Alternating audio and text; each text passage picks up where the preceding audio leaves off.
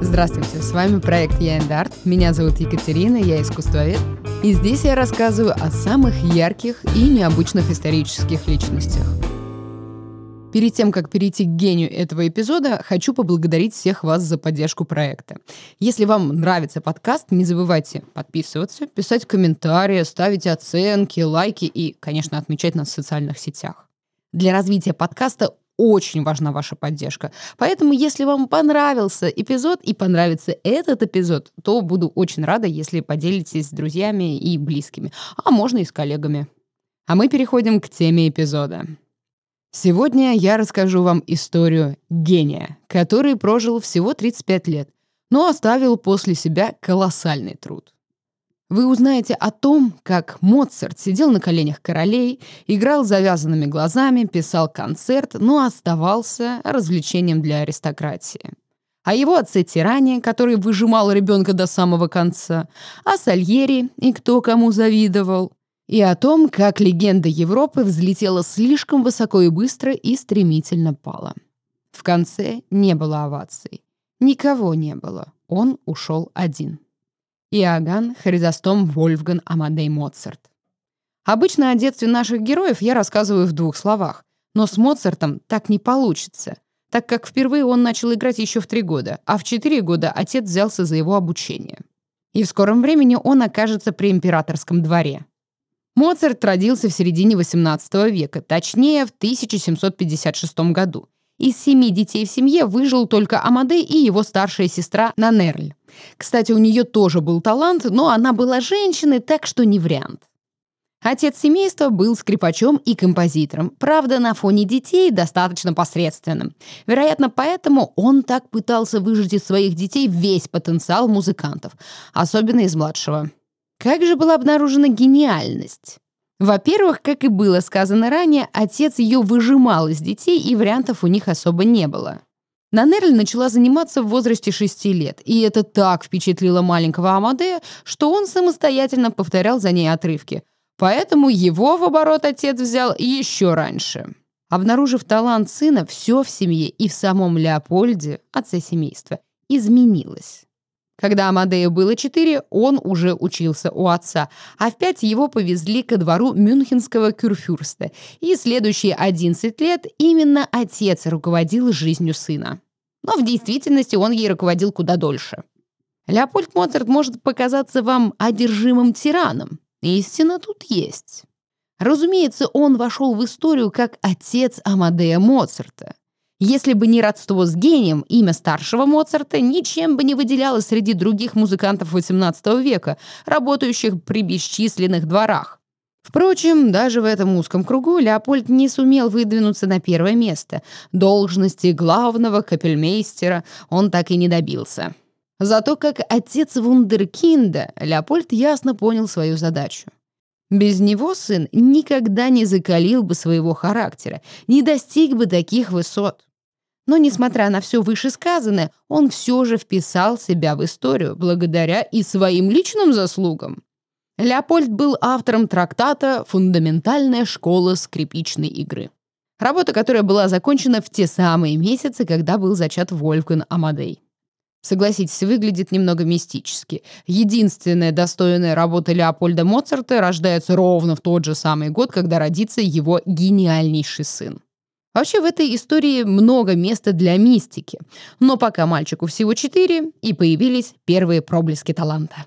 Амадей мог часами с упоением слушать, как репетирует его сестра. Иногда Нанерль уступала место брату, и он пробовал подбирать ноты, приходя в дикий восторг, когда получалось. И когда отец осознал это стремление к музыке, он попросил сына выполнить задание по сольфеджио, ну, чтобы проверить, есть там что-то или нет. Через два часа Леопольд решил проверить ребенка как у него идут дела, и, заходя в комнату, он увидел, что сын отвлекся от занятий и что-то быстро-быстро пишет. На вопрос, чем занят ребенок, юный Моцарт ответил «Сочиняю концерт». Не поверив в это, Леопольд решил проверить. И это был концерт. Невероятные сложности концерт. А его сыну 4 года. Тогда он понял, его сын будет великим композитором. Предвидел ли он всю сложность и трагичность их взаимоотношений в тот момент? Ну, скорее всего, нет. Леопольд всю жизнь пытался подняться по карьерной лестнице, выйти в свет. Его последней надеждой стал гениальный сын.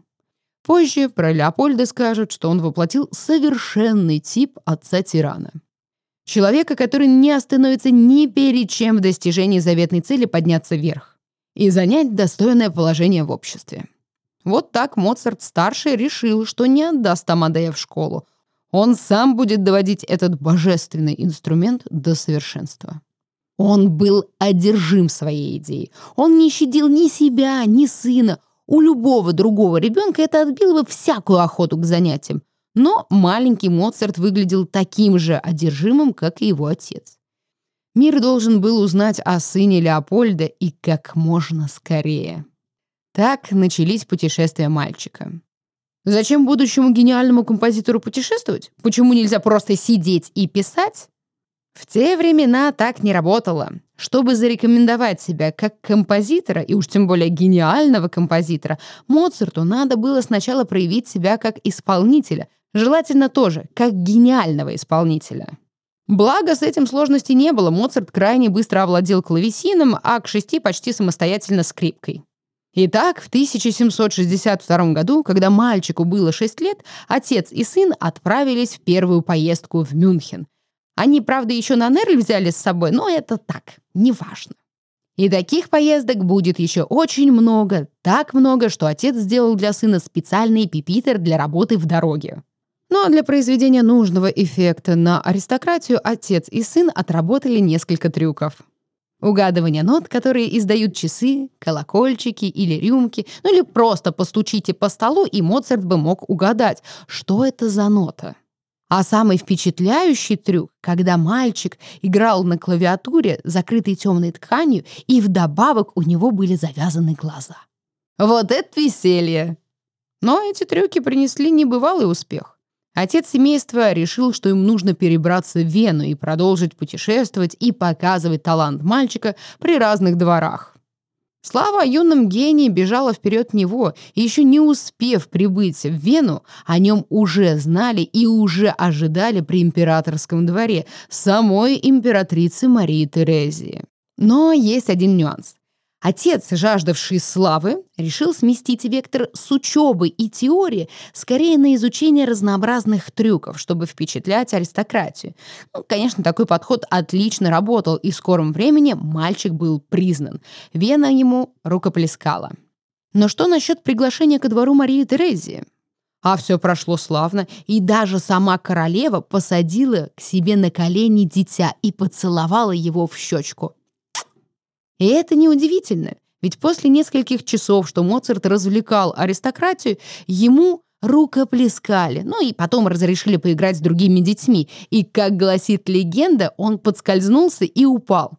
И ему помогла встать дочь Марии Терези, будущая королева Франции Мария Антуанетта. Мальчик был так тронут ее любезностью, что сказал, что когда он вырастет, он обязательно возьмет ее в жены. Забавно, трагичная история была что у Моцарта, что у Марии Антуанетты. Плюс-минус даже в одни годы скончались. Но ладно, не будем о грустном. После этого чудесного вечера, когда Мария Терезия поцеловала Моцарта, ее дочка, будущая Мария Антуанетта, помогла ему встать, он произвел фурор. Моцарты стали желанными гостями в каждом доме. И не желая хоть кому-либо отказать, Леопольд ежедневно ездил с сыном из одного дома в другой, не давая ребенку отдохнуть. Каждый день начинался с 6 утра с игры на клавесине, и эти занятия продолжались с небольшими перерывами на еду до 4 часов дня. Затем отец вез его на прием к какому-нибудь знатному венскому вельможе, где мальчик играл 2-3 часа. С 7 до 9 вечера он давал вечерние концерты вместе с сестрой, а после уже только отец и сын ехали на ночной концерт. И так каждый день. В итоге мальчик заболел, у него была скарлатина. Но, несмотря на то, что события происходили в XVIII веке, и с медициной пока еще было все слабо, но когда ты нужен в обществе, то тебя вытащат с того света. Разумеется, Моцарта в сжатые сроки поставили на ноги. Но приглашения от аристократии перестали поступать. Никто не хотел заразиться, поэтому отец согласился на приглашение издалека. Да и, признаться честно, дело было не только в болезни, но и в том, что знать стала постепенно уставать от мальчика, и Леопольд, предвидя это, решил не доходить до грани и принял заграничное приглашение. Семья отправилась в Париж. По пути они посетили все дворы, какие только было возможно, и, обзаведясь новыми связями и славой, их пригласили ко двору Людовика XV. При дворе они провели две недели. От короля Моцарт с сестрой получили одобрение, а от королевы — пирожные. А на Новый год Моцартам даже было позволено присутствовать на торжественном пиршестве, что считалось особой честью. Они должны были стоять у стола рядом с королем и королевой. Но без инцидента не обошлось. Желая обнять мадам Помпадур, легендарную фаворитку Людовика XV, которая по факту управляла Францией, дама отстранилась, что привело гения в ярость, и он воскликнул, что сама королева Австрии его целовала, а она кто такая, что отказывает ему? Это, благо, особо не повлияло на славу юного Моцарта, но это отличный штрих к портрету. В Париже Моцарты дали много концертов, они неплохо заработали, кроме того, им дарили разные драгоценные подарки, эмалевые табакерки, часы, украшения и прочие безделушки. А потенциал мальчика все рос, и слава тоже. И следующим пунктом их тура был Лондон. Там они провели 15 месяцев, и, разумеется, при дворе короля Георга III они тоже выступали. Англия, правда, приняла Моцарта куда радушнее и с большим уважением, чем Франция. И, кстати, в Лондоне сам сын Баха давал уроки мальчику, совершенствуя его навыки и музыкальный вкус. Именно там он перестал быть только игрушкой знати. Он стал композитором, написав свою первую в жизни симфонию «Ми бемоль мажор» о чем свидетельствует письмо отца домой в то время. То, что он умел, когда мы выезжали из Зальцбурга, просто тень по сравнению с тем, что он умеет теперь. Довольно того, что моя дочка одна из искуснейших исполнительниц в Европе, хотя ей сейчас всего лишь 12 лет, и что мой мальчуган умеет в своем восьмилетнем возрасте все, чего можно требовать от человека 40 лет. Иначе говоря, Леопольд Моцарт наконец-то был доволен своими детьми. Дальше была Голландия, которая, правда, не входила в планы отца семейства, но их очень ждали ко двору, и там, не теряя времени, Вольфган написал еще одну симфонию «Си бемоль мажор» и шесть сонат для клавесина и скрипки. На этом путешествие подходило к концу. Результаты путешествия превзошли все ожидания. Оно принесло Леопольду и детям огромный успех, о котором они и не могли мечтать. За три года отсутствия Вольфган из обычного ребенка превратился в десятилетнего композитора. Вот зачем была нужна та самая поездка, чтобы продемонстрировать себя отличным музыкантом и, наконец, стать композитором. Кстати, параллельно гастролям отец не забывал и об общем образовании детей. Моцарт изучал латынь, итальянский, французский и вполне себе мог изъясняться на английском. Вернувшись на родину, они провели там не так много времени и поспешили отправиться в новое путешествие. В Италию.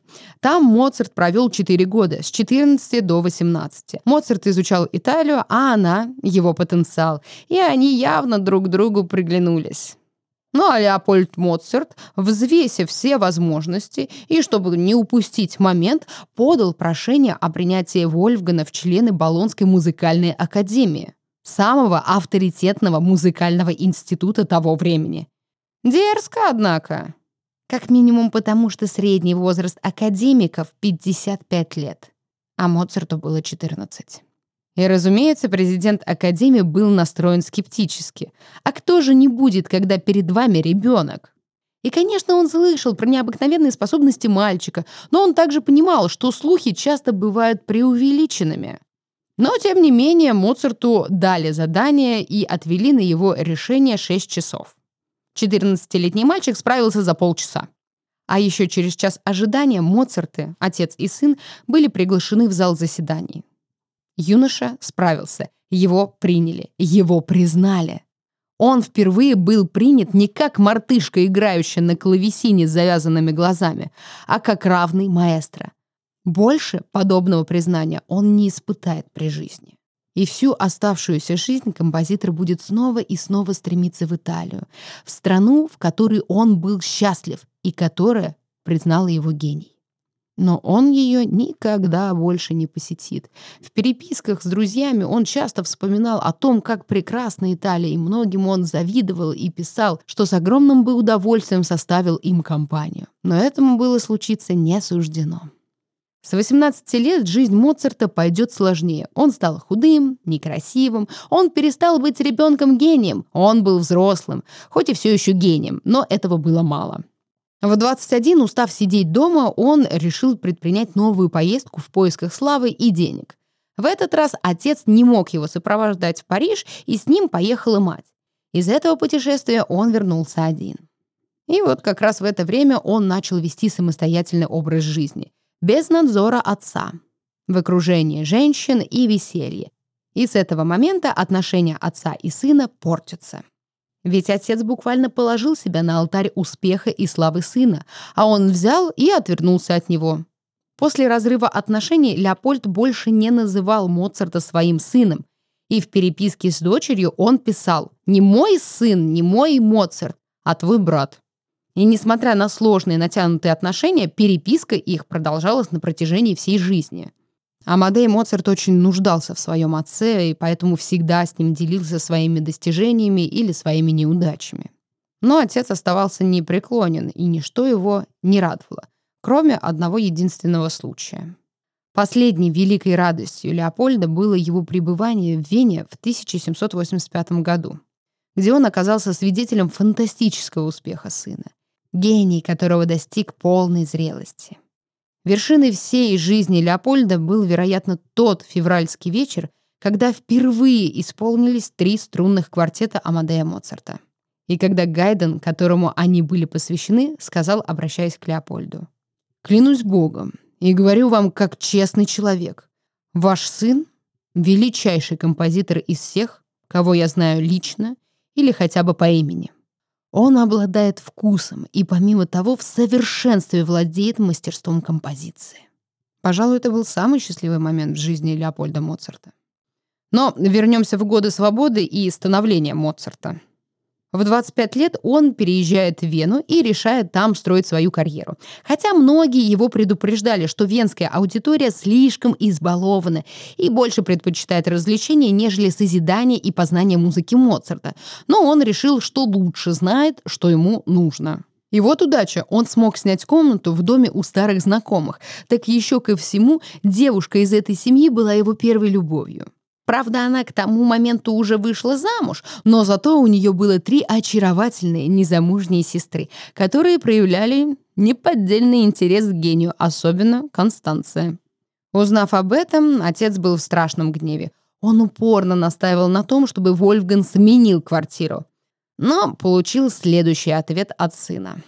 «Бог дал мне талант не для того, чтобы я загубил его ради женщины и чтобы я влачил свою молодую жизнь в бездействие. Я, разумеется, ничего не имею против брака, вообще, но для меня он был бы в данном случае злом.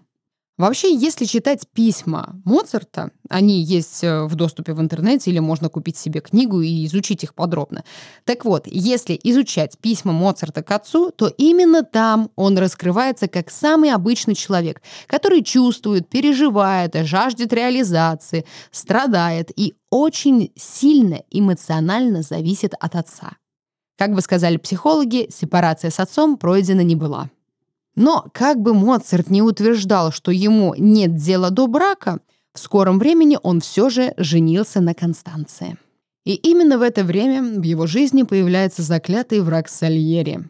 Есть даже легенда, что Сальери из зависти отравил Моцарта.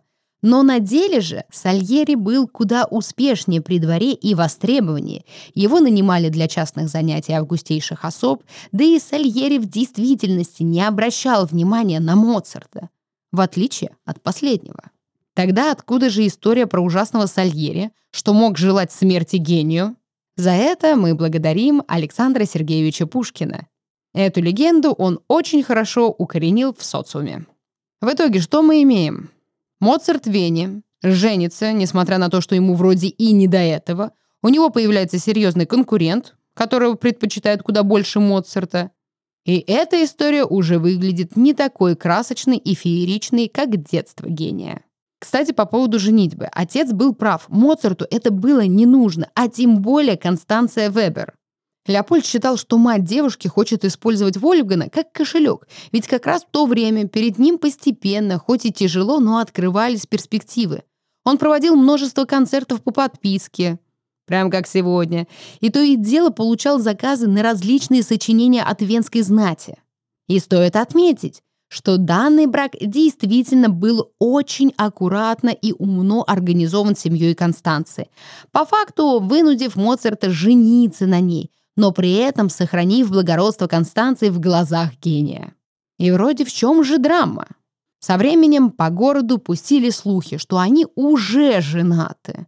А женаты они не были. А такие слухи очень плохо отражались на репутации девушки, что и вынуждало Моцарта все же жениться на ней. Но нужно было получить благословение отца Моцарта, которое он не давал ни в какую. Он понимал, какую игру с его сыном затеяли, но в последний момент все же отправил письмо со своим благословением.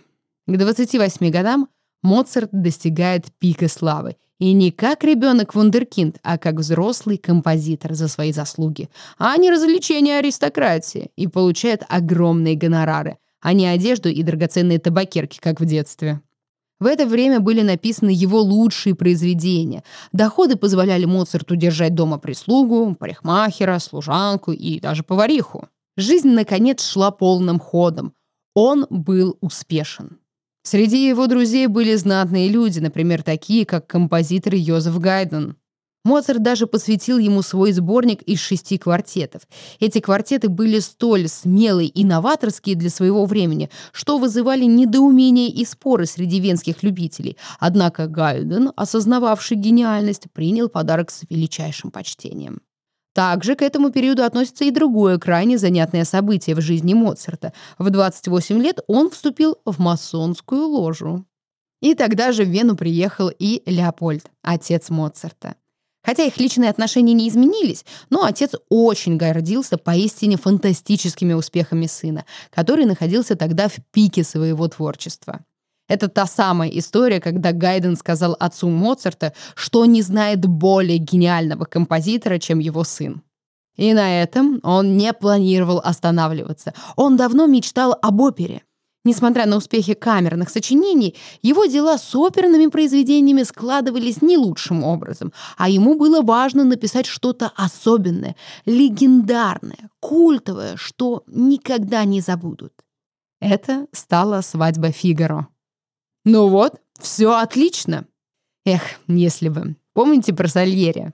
Того самого заклятого врага. Король Иосиф II очень любил потешаться и сталкивать своих слуг лбами. Во время работы над свадьбой Фигара император заказал Моцарту еще одну оперу. Причиной такого неожиданного заказа являлось намерение правителя провести между своими любимцами, Моцартом и Сальери, состязание на сочинение небольшой комической оперы на тему театрального закулисья. Причем Моцарт должен был сочинить оперу на немецкое либретто, а Сальери на итальянское либретто. То есть это было соревнование не только композиторов, но и двух оперных жанров. И знаете, кто победил? Победа была присуждена Сальери. Не потому, что его любили больше, а потому что Сальери был зрелым, очень целостным и опытным композитором. Его работы действительно хороши. Но Моцарту, конечно, от этого в очередной раз легче не было. Его волновала его опера «Свадьба Фигара». И вы только не смейтесь, но к моменту, когда Моцарт закончил работу, были готовы оперы Сальери и еще одного композитора. И встал вопрос, а кого будут первым ставить на сцене? Наш гений был в бешенстве и крушил все вокруг себя с воплями, что если его опера не будет поставлена первой, то он сожжет свадьбу Фигара ее вообще никогда и никто не увидит и не услышит. Благо в этот раз Моцарта поставили первым. Император приказал Моцарту начинать репетиции. Ну, наконец, ура! Да-да, после девяти постановок оперу сняли и вновь ее вернули на сцену только благодаря Антонио Сальери, который считал эту оперу лучшим произведением Моцарта. Вы все еще считаете его злодеем и что он отравил Моцарта?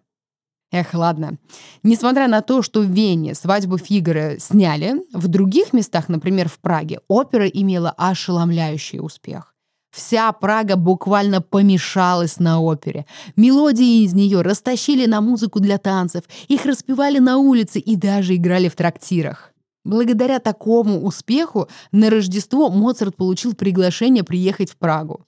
Здесь ему был устроен такой теплый и радушный прием, какого он не испытывал в Вене уже много лет. В Праге он всегда находился в центре внимания. Их с Констанцией регулярно приглашали на обеды, приемы и оперные спектакли. Вдохновленный успехом, он принялся за новую оперу. Его мечта сбылась. Он так давно хотел написать оперу, так еще и успешную оперу. Его было не остановить. Он начал работу над Дон Жуаном.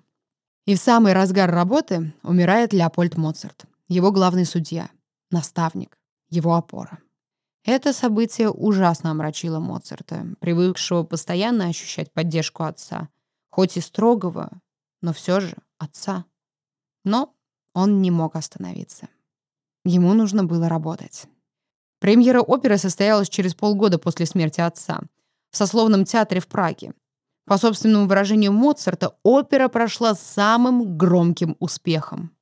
И в это же время он получил должность императорского камерного композитора и музыканта. Однако его обязанности сводились в основном к сочинению танцев для маскарада. Честно, это выглядело как плевок. Уж лучше никак, нежели с такими обязанностями. И да, Дон Жуан Вене не зашел. Венская премьера провалилась. Публика со времен Фигара, вообще охладевшая к творчеству Моцарта, не смогла свыкнуться со столь новым и необычным произведением и в целом осталась равнодушна. Все ровно так, как говорил отец и близкие. Публика избалована и не столь интеллектуальна, чтобы понимать Моцарта. После 30 лет слава Моцарта начала постепенно затухать. Резко снизилось количество академий, то есть концертов по подписке, а вскоре они и вовсе прекратились ему не удавалось собрать достаточное количество подписчиков. Дон Жуан на венской сцене провалился и почти ничего не принес. Из-за этого финансовое положение Моцарта резко ухудшилось. Очевидно, уже в это время у него начали накапливаться долги, усугубляемые затратами на лечение болеющей из-за частых родов жены. С этого времени начинается череда многочисленных душераздирающих писем Моцарта с просьбами о финансовой помощи к своему другу по масонской ложе. И несмотря на столь плачевное положение, в это время он пишет три ныне самые знаменитые симфонии. Скорее всего, они были написаны для новых концертов по подписке, однако Моцарту так и не удалось организовать их исполнение. Обанкротившийся гений уже не знал, куда податься и соглашался на любые авантюры, лишь бы частично суметь погасить долг. Так он отправился на поклон к прусскому королю Фридриху Вильгельму II. Итог вы уже можете предугадать. Поездка оказалась провальной, а он ведь и на нее взял денег в долг. Параллельно здоровье жены становилось все хуже и хуже. У нее была язва голени. Ее лечение также сильно истощало кошелек Моцарта. А по рекомендации лечащего врача он был вынужден отправить жену на курорт в Бадене, что еще сильнее увеличивало его расходы. Ну, хотя бы благодаря лечению уже в скором времени она смогла выздороветь. И в это же время на венской сцене была восстановлена свадьба Фигара, как раз по прошению Сальери, и она имела большой успех. Благодаря этому Моцарт вновь с воодушевлением занялся работой для театра. Писал вставные арии в свои оперы и в оперы других композиторов. Когда Моцарту было 34, умер император Иосиф II. С восшествием на престол нового монарха Леопольда II Моцарт возлагал огромные надежды, однако новый император не был особым любителем музыки. Тогда Моцарт понадеялся на принца, надеясь зарекомендовать себя, но все прошения Моцарта были проигнорированы, что сильно его разочаровало. Некогда гения начали просто игнорировать, будто его не существовало. А когда давали балы, приглашали всех – Сальери, Йозефа Гайдена и других известных музыкантов. Моцарта же ни разу не пригласили играть перед королем, что его, разумеется, оскорбляло. Кредитная история Моцарта дошла до того, что он был вынужден покинуть Вену, ну, просто спасаясь от кредиторов. И вот мы подошли к последнему году жизни Моцарта. Ему 35. Летом 1791 года Моцарт получил необычный заказ. К нему в дом пришел неизвестный посланник в черном и на условиях секретности сделал заказ на заупокоенную мессу «Реквием». Моцарт согласился на работу и получил аванс. По разным сведениям, 50 или 100 дукатов. Столько же Моцарт должен был получить по окончанию работы. Это вполне себе хорошая оплата за такой труд. Правда, с этим заказом он тянул, и только уже осенью взялся за него со всей серьезностью. Его рвение было настолько сильно, что он собирался даже не брать учеников до того, пока не закончит реквием. По утверждению его супруги, в это время Моцарт часто жаловался на здоровье, и она даже вынуждена была забрать у него партитуру реквиема, так как работа над ним пагубно влияла на его здоровье. Она даже рассказывала, что как-то раз Моцарт со слезами на глазах признался, что пишет реквием для себя. Хотя эта информация очень спорна. Биографы склонны не доверять словам супруги Моцарта, так как в письмах самого композитора не находится следов депрессии или тяжелого состояния. А тут уж поверьте или сами почитайте письма Моцарта, писал он всегда более чем честно и открыто, ничего не тая. И только за две недели до смерти он слег с болезнью. У него началась слабость, руки и ноги распухли до такой степени, что он не мог ходить. Затем последовали внезапные приступы рвоты. В общем, состояние ухудшалось и ухудшалось стремительно. Кроме того, у него обострился слух, и он велел убрать из комнаты клетку со своей любимой канарейкой. Он не мог выносить ее пение. Но, несмотря ни на что, он продолжал упорно работать над реквиемом. А накануне смерти, 4 декабря 1791 года, Моцарт пригласил друзей и пропел «Реквием». Но это маловероятно, так как Моцарт был при смерти уже в этот день и не мог вообще ничего. Но легенда укоренилась в культуре, поэтому существует даже ряд картин с подобным сюжетом, где Моцарт в окружении музыкантов исполняет реквием. Сам он в кровати, и вот вокруг него музыканты. В действительности 4 декабря состояние Моцарта стало критическим. Он стал настолько чувствительным к прикосновениям, что едва терпел свою ночную рубашку. От тела еще живого Моцарта исходило зловоние, из-за чего находиться с ним в одной комнате было крайне затруднительно. Какое уж тут исполнение реквиума. И Моцарта не стало в ночь 5 декабря 1791 года. Он не успел. Работу над незавершенным реквиемом закончил его ученик Франц Ксавер Зюсмайер. А его скоротечную смерть врачи посчитали следствием тяжелых заболеваний, перенесенных в детстве и юности, и бесконечную работу без отдыха. Ну и похороны. Это последняя страница в истории Моцарта. Есть заблуждение, что его похоронили в общей могиле, мол, настолько он был в долгах. Это не совсем верно. Похороны и правда были скромными, но все же у него был свой отдельный гроб, который положили в общую могилу с другими гробами. Просто погребение в отдельной могиле с надгробием или памятником могли себе позволить только очень богатые люди и представители знати. Даже если бы Моцарт был не в долгах, подобную могилу он бы себе не позволил. В Вене смерть Моцарта не заметили. А вот в Праге, где он произвел фурор и был всегда дорогим гостем, в память о Моцарте 120 музыкантов исполнили реквием Антонио Розетти. Так ушел юный гений, забытый при жизни и легенда в истории. Кто знает, сколько гениев не замечены нами сегодня. Мне бы хотелось, чтобы вы задумались об этом и, конечно, провели свой вечер с произведениями Моцарта. Человека, что жаждал даже не жить, а скорее творить, творить и еще раз творить. Все, что его окружало, моментально превращалось в музыку. На этом наш эпизод подошел к концу. Спасибо, что дослушали этот выпуск до конца. Я надеюсь, что вам было интересно и Моцарт стал для вас чуть ближе и понятнее. В завершении скажу, что мне будет очень приятно, если вы поделитесь этим эпизодом с близкими. И на этом прощаюсь с вами до нового выпуска об очередной гениальной личности. С вами была Екатерина и проект Я Эндарт. До свидания.